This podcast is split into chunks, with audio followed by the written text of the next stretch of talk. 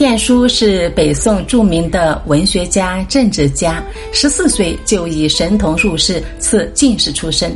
他仕途顺利，随着职务的升迁，小日子也开始绚烂起来。在他的词作中透着一些富贵气，但却也是清雅高洁。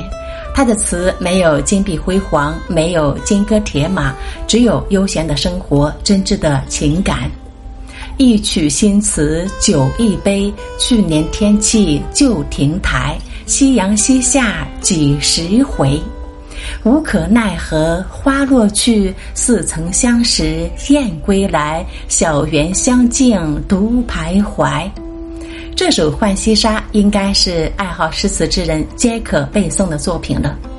晏殊的词没有大江东去的豪迈，没有酒醒何处的无奈，没有落日融金的开阔，没有杜鹃啼血的悲鸣。它带给我们的是想象丰富、情感细腻、回味悠长、哀愁淡淡的美好意境。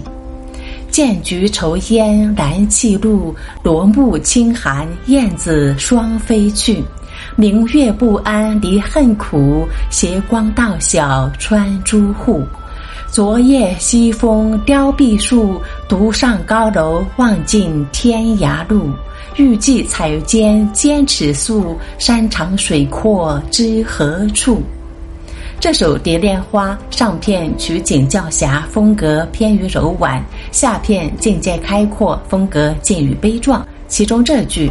昨夜西风凋碧树，独上高楼望尽天涯路。被王国维在《人间词话》中奉为古今之成大事业、大学问者必经过三种境界之第一境界。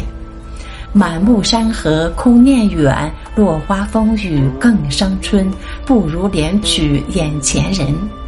人生苦短，世事无常，你永远不知道明天和意外哪个会先来到。晏殊的身上除了太平宰相外，还有一个标签，那就是富贵闲人。公元一零五五年，晏殊在开封病逝，享年六十五岁。他的一生占尽了天时地利人和，为官一向四平八稳。他的学生欧阳修这样评价。